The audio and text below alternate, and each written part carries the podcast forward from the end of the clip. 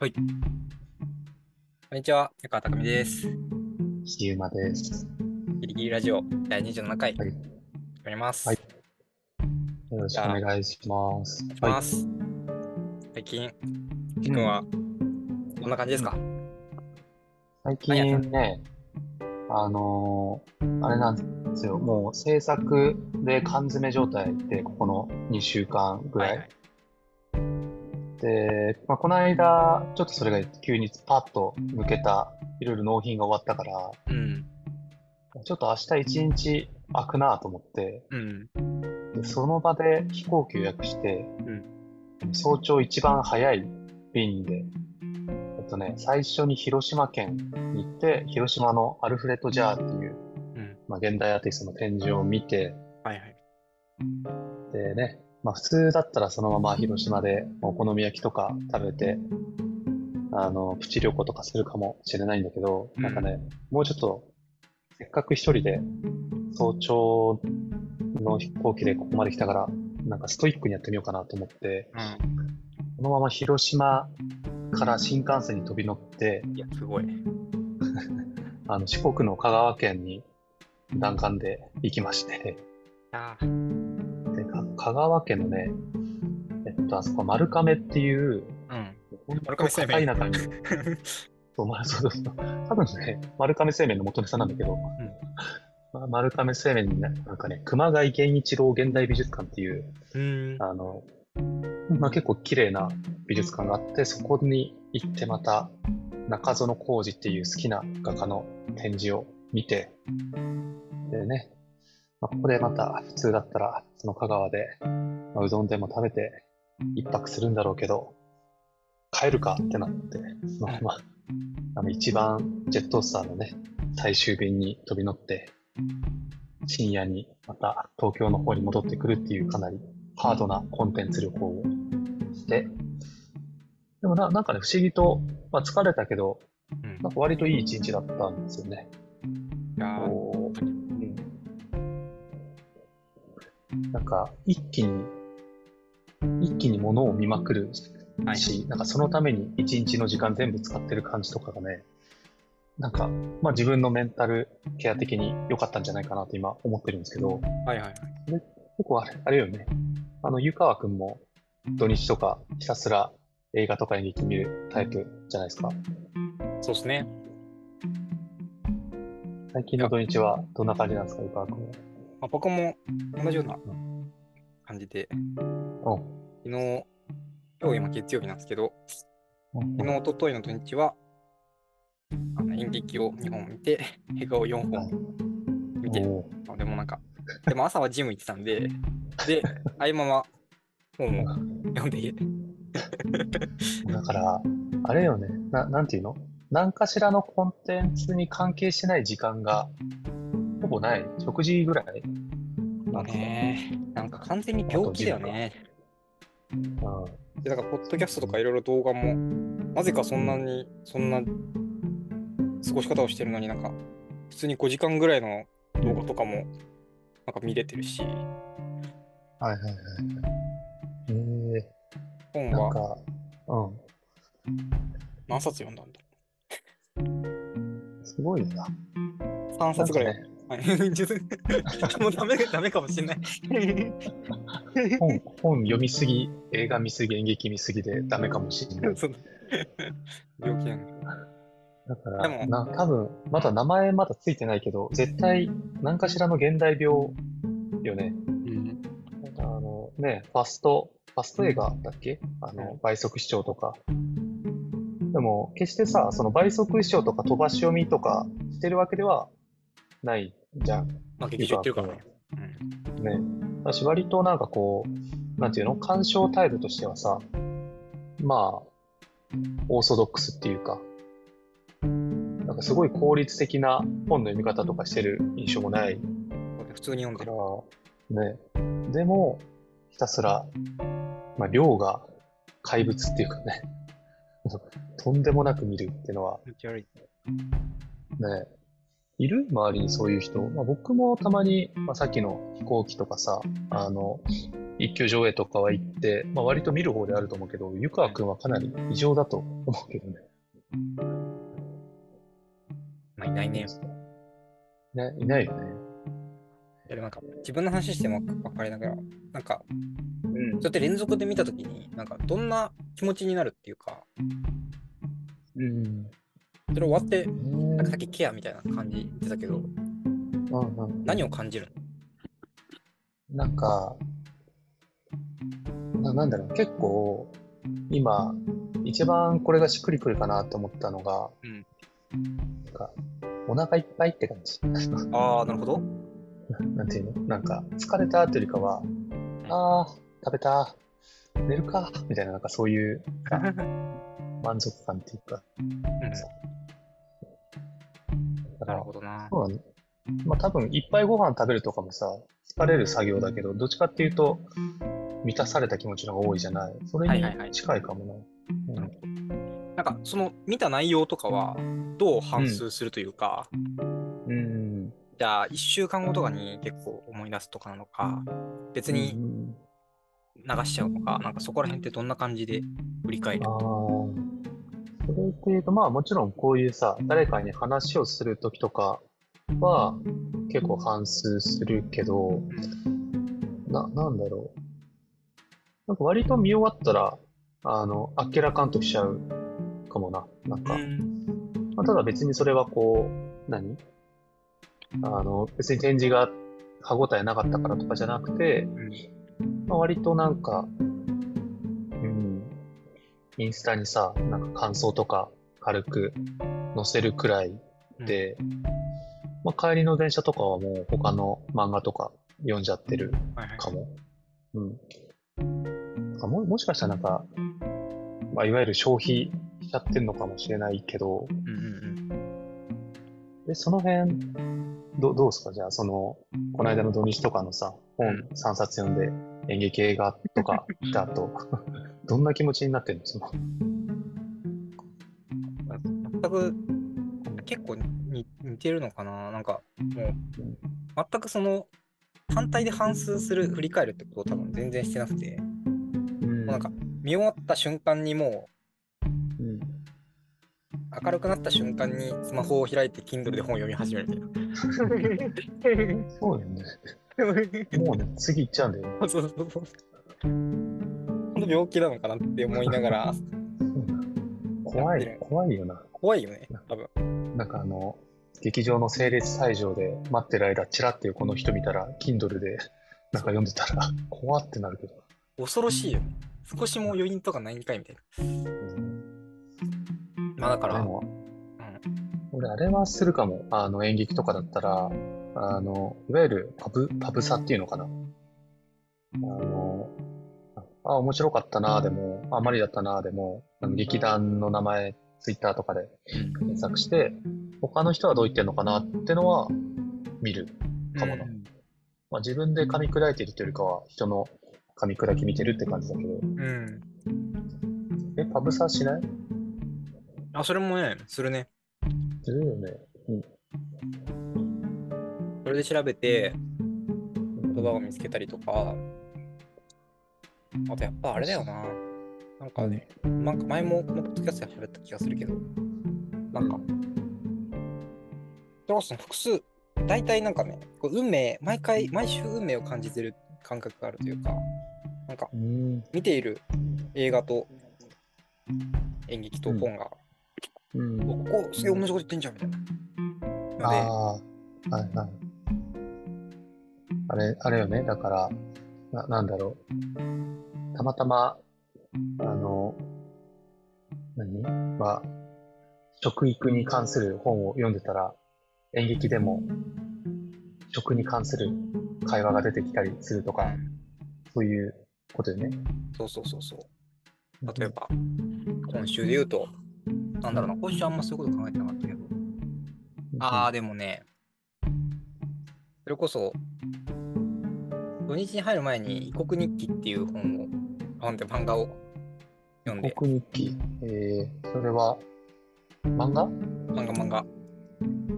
山下智子さんで、これはマジでおすすめなんだけど、異国日記。そうそうそう。なんか、物語ね、説明しても多分全然面白そうじゃないっていうか、面白さ伝わらないんだけど、うん。あの、まあ両親がいきなり亡くなってしまった中学三年、中学生の女の子が、おば、その母の妹かな？の小説家、35歳のところに、えっと、同居するっていうお話で、えまあなんか、うんうん何が面白いかっつうと、あの、うん。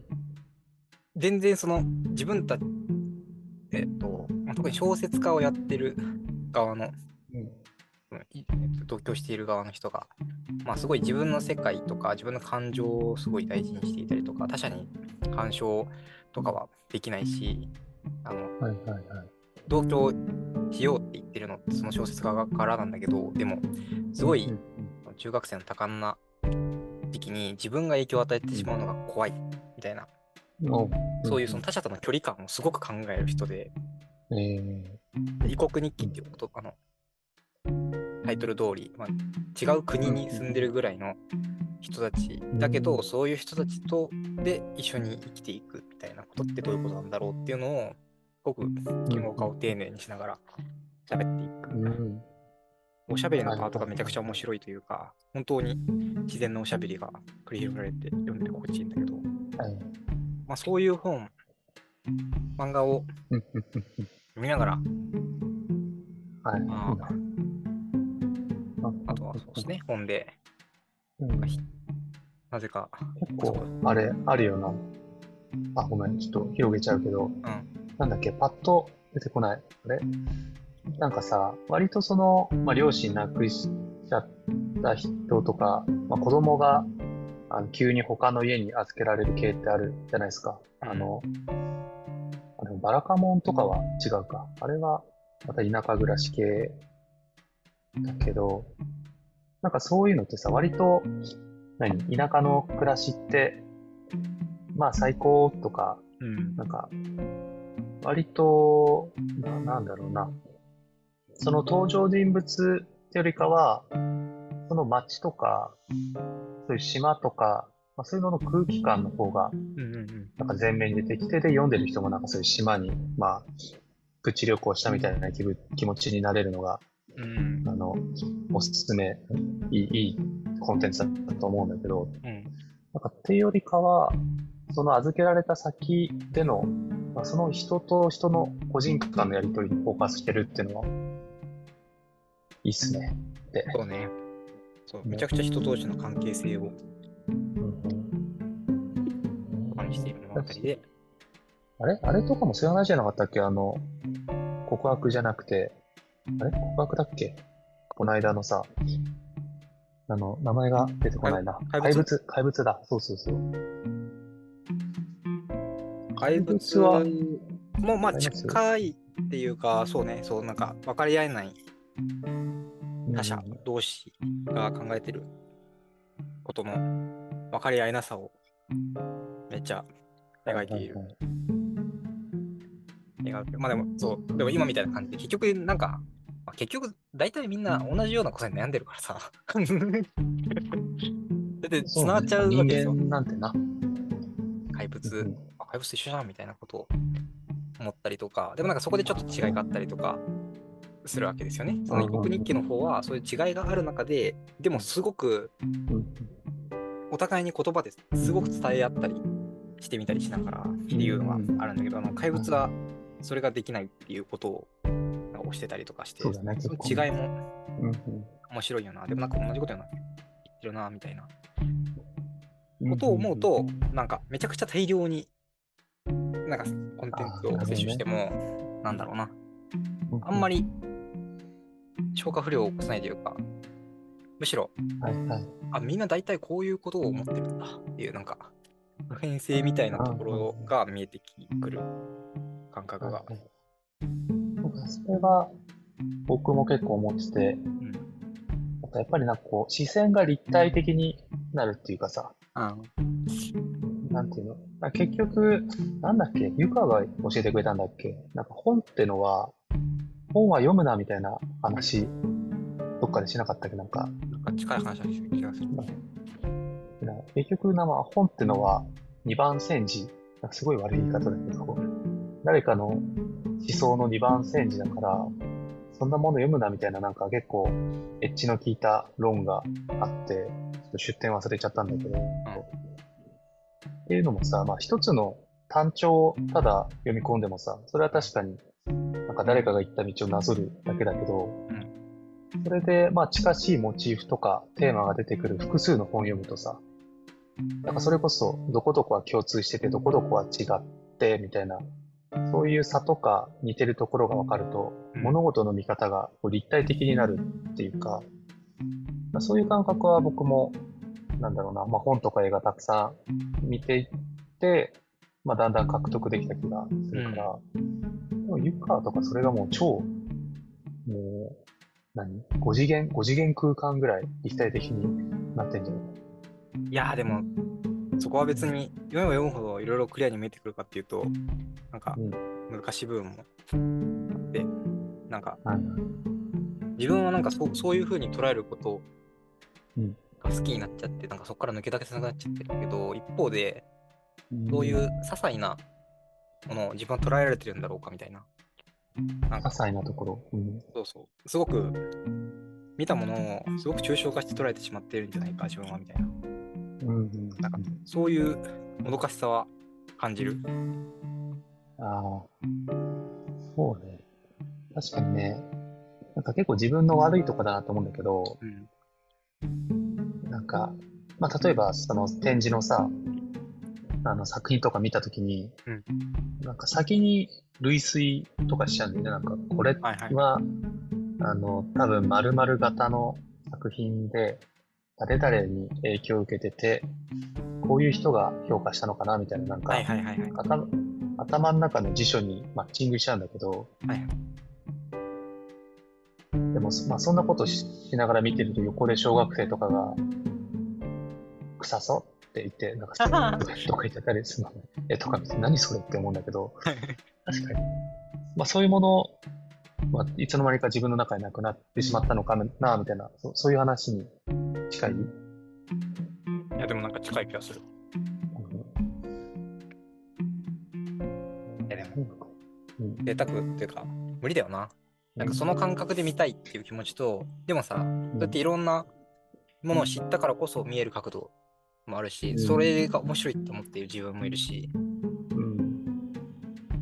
どっちがいいとか悪いとかはないけど、うんそうでもやっぱりなんかね、憧れがあるのはなんかうん。映画とかを見たときに、すぐなんか僕も同じ感じで、うん。この作品、そのそもそも作家がこういう思想でみたいな、最近うん そういうとこから言っちゃうけど、うんそのあのシーンのあのセリフが超良かったみたいなこうんとを言ってる人を見ると、あ、なんか、すごく最後まで覚えてそこが刺さったって具体的に言える人、めっちゃ羨ましいなって思っちゃう自分はね、そうだね。まあいるんだよね。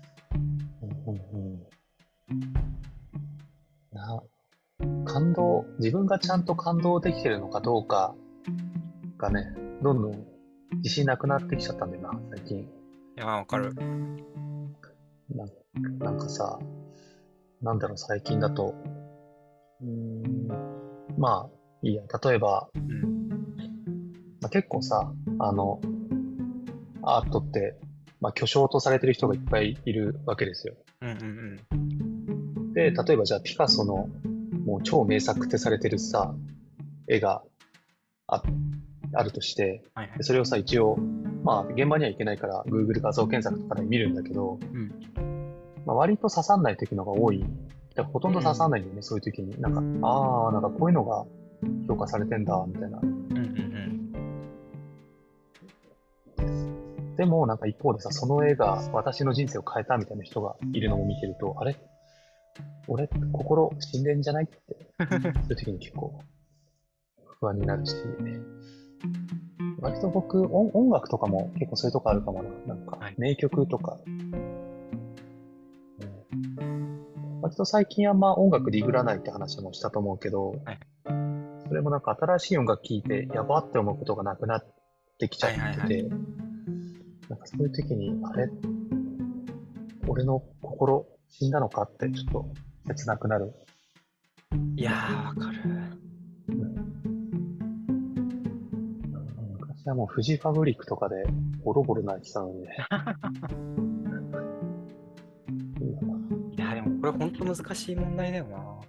すごい、うん自分、死んだ、心が死んだのか。じゃあわかるな。でもなんかね、どうなんだろう。結構僕の中でそこで感じるのは、なんうん。もっとめっちゃ見てたり、うん。あ、まあ、見続けて、ちょっと変わってきたの。ああ、湯川自身が？そうそうそう。なんだろうな。でたまにやってもやっぱりまだ感動がすごいものはなんかあったりしていて、うん。だって、あれよね、湯川、前回言ってたけど、バービーでもう5回ぐらい泣いたんでしょ。あ、そうそうそう。だ かそれらね、はもう、こ心、心健康すぎるよ。健康なのか？病んでんのかわかんないけど、それから涙腺がバグってんのか。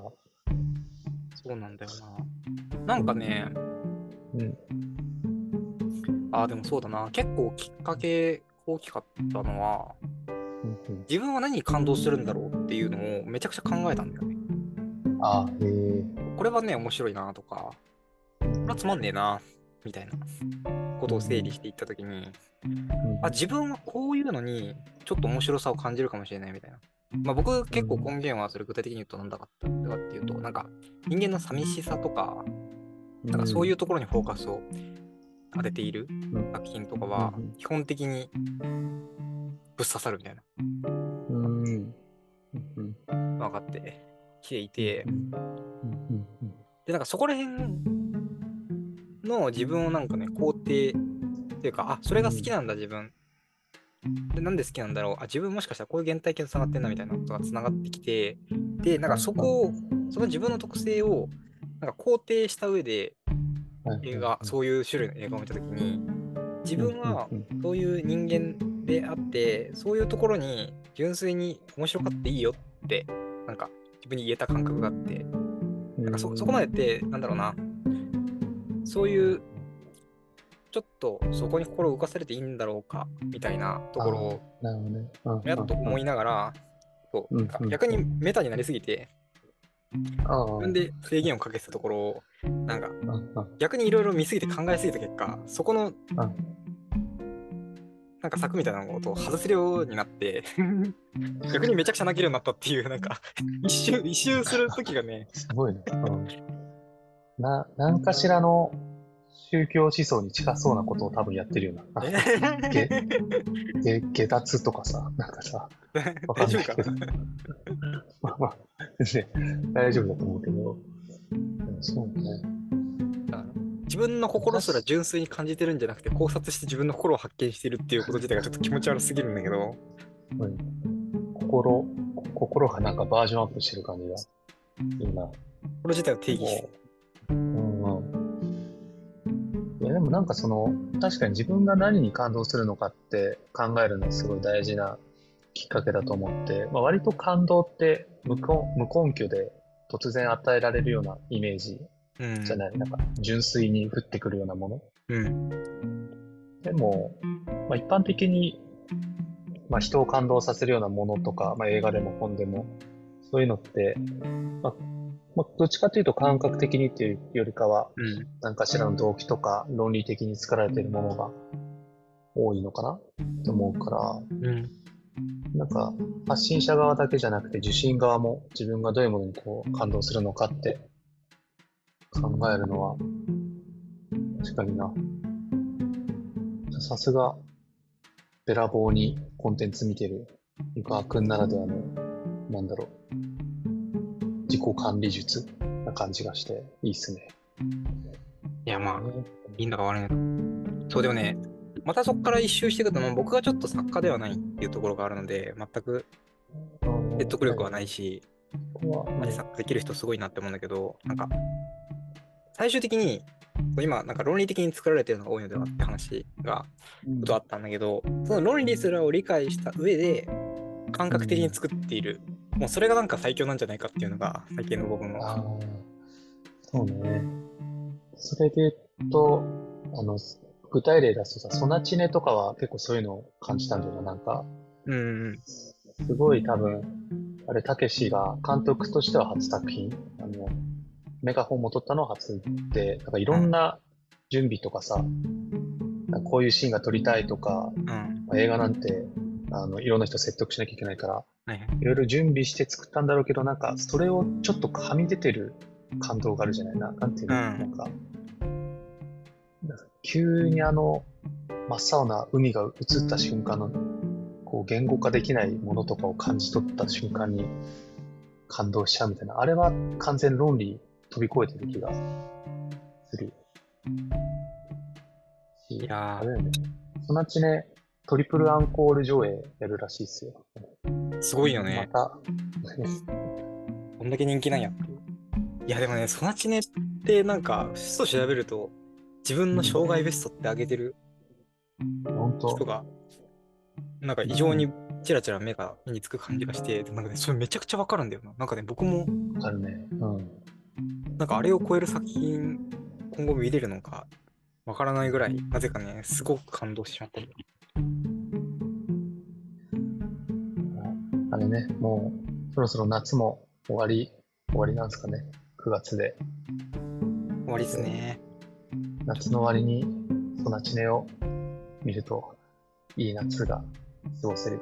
いい夏を締められるかもしれないですね。締め？なんか、急急に、その締めで無理やり締めちゃったけど。うんでも、あれよな。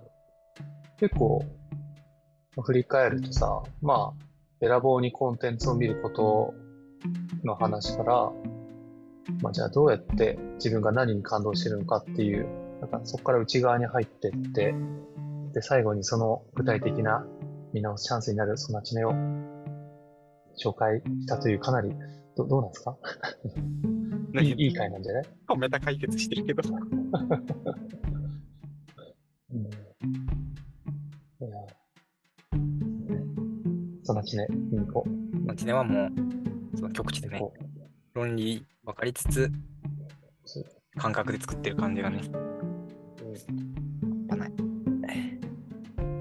はい、じゃあそういう感じで、今日は以上ですかね。はい。